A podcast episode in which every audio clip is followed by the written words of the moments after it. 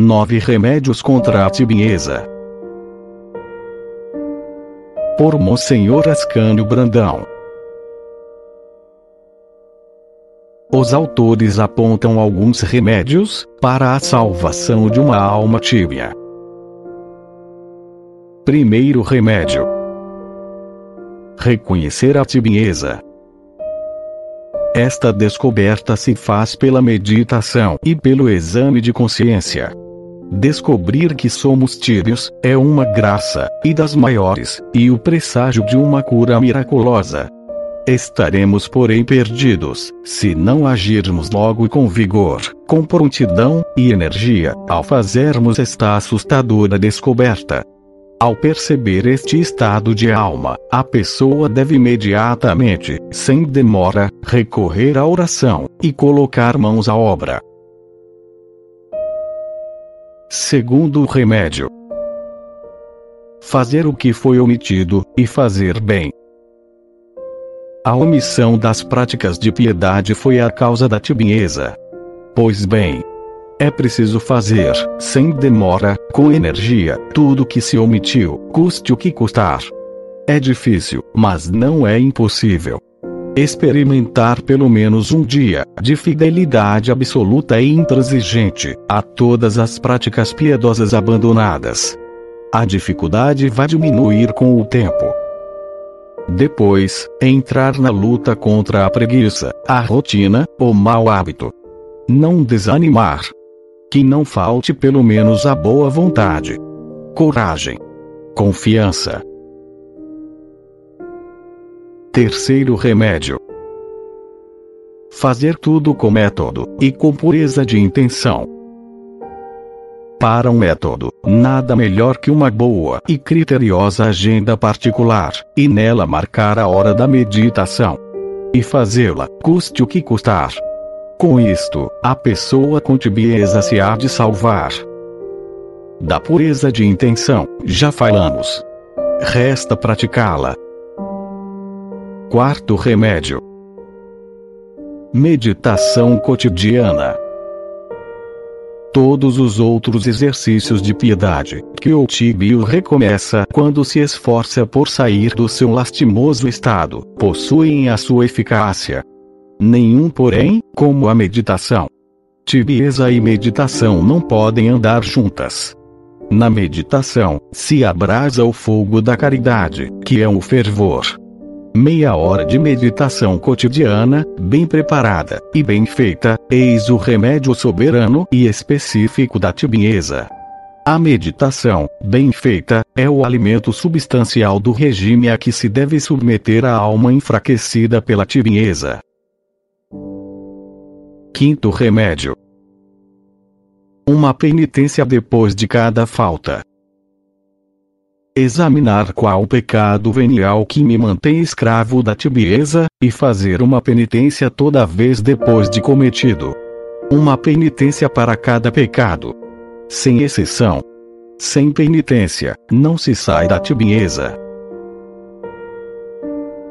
Sexto remédio a mortificação.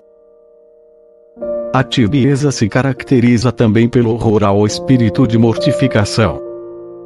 Mortificai vossos membros, diz o apóstolo São Paulo, trazei a mortificação de Jesus Cristo em vosso corpo. A mortificação é a vida do Evangelho em ação, e a imitação da vida de Jesus Cristo. Querer santificar-se sem mortificação é querer o impossível. Se alguém desaprova a penitência, diz São João da Cruz, não lhe deis crédito, ainda que faça milagres. As pequenas mortificações cotidianas são remédio também para as pequenas faltas cotidianas. Espírito de sacrifício no cumprimento do dever. Se a meditação estiver custosa, fazei-a por mortificação. Se a oração está sendo penosa, se está difícil deixar uma sensualidade, mortificai-vos um pouco. E contemplareis a transformação que em breve se fará em vossa alma. A mortificação, com a oração, eis o remédio soberano da tibieza. Sétimo remédio: Confissões e comunhões bem preparadas. Rigoroso exame de consciência antes da confissão. A confissão do tíbio é rotineira e mal feita. Disfarça os seus pecados. Não procura uma sólida direção espiritual. Não costuma ter um confessor fixo. Confessar-se não é para o tíbio uma mudança de vida, um firme propósito de não mais pecar. É dar um jeitinho para poder comungar. Por isso, existem almas, no mundo e na vida religiosa, que se confessam durante anos e anos, quase toda semana, mas vivem no mais lamentável estado de tibieza. Depois, as comunhões sem devida preparação, sem fé, sem amor. Comunhões por rotina. Ações de graças feitas às pressas. Nem sequer um pensamento sério, bem meditado, sobre a presença real de Nosso Senhor na hóstia consagrada. Pobre Jesus! Que sepulcros gelados não acha ele todo dia, no coração de tantas almas tíbias para sair da tibieza, a Santa Comunhão, que no dizer do Concílio de Trento é o antídoto das faltas cotidianas, é um remédio eficaz. Mas há de ser bem preparada. A leitura espiritual, as jaculatórias, um pensamento eucarístico à noite, ao deitar, e sobretudo uma vida isenta de pecado e em luta contra o pecado, eis aí uma excelente preparação para as nossas comunhões.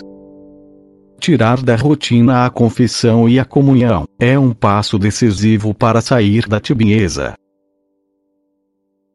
Oitavo remédio: a devoção ao Sagrado Coração de Jesus. As almas tíbias se tornarão fervorosas, prometeu Nosso Senhor a Santa Margarida. É o grande milagre, o perene milagre desta devoção. O Sagrado Coração é uma fornalha de amor, é fogo, e fogo puro da divina caridade. Jaculatórias ao Divino Coração, a sua imagem diante de nós, conosco em toda parte. Falar desta devoção, propagá-la, estudá-la. Não encontro meio tão eficaz e poderoso para arrancar uma alma da tibieza. Leitura sobre o coração de Jesus, o exercício da hora santa, a entronização. Como tudo isto abrasa o coração, mesmo o mais gelado, e faz milagres de conversões. O nosso coração é matéria inflamável. Não resistirá muito tempo às chamas do amor, nelas também se abrasará. Nono remédio: O Rosário de Nossa Senhora é uma especialíssima devoção, é um remédio especial. A Virgem Santíssima prometeu muitas graças a quem rezasse o seu rosário. Entre as 15 promessas tão conhecidas para os devotos do rosário, está esta. Essa oração, disse Nossa Senhora, fará reflorescer as virtudes, fará conseguir misericórdia para as almas atrairá os corações dos homens para o céu, e os levará do amor do mundo ao amor de Deus, e os elevará aos desejos das coisas eternas. O que Nossa Senhora está prometendo com estas palavras é justamente o fervor, que é o oposto da tibieza. Recitai o terço. Recitai o bem. Recitai-o como for possível, pedindo fervor. Nossa Senhora vos concederá esta graça. Nossa Senhora disse que a devoção ao Rosário é um grande sinal de predestinação. Rezai o bem, com atenção e perseverança. Comprovareis que maravilhas ele realizará em vossas almas. Eis aí a terapia espiritual a ser empregada. A enfermidade é grave, mas a divina misericórdia colocou em nossas mãos recursos para tratá-la. Usemos esses remédios, com toda a energia de que formos capazes. Se você deseja ouvir mais episódios, visite o site espiritualidadecatólica.com. Obrigada.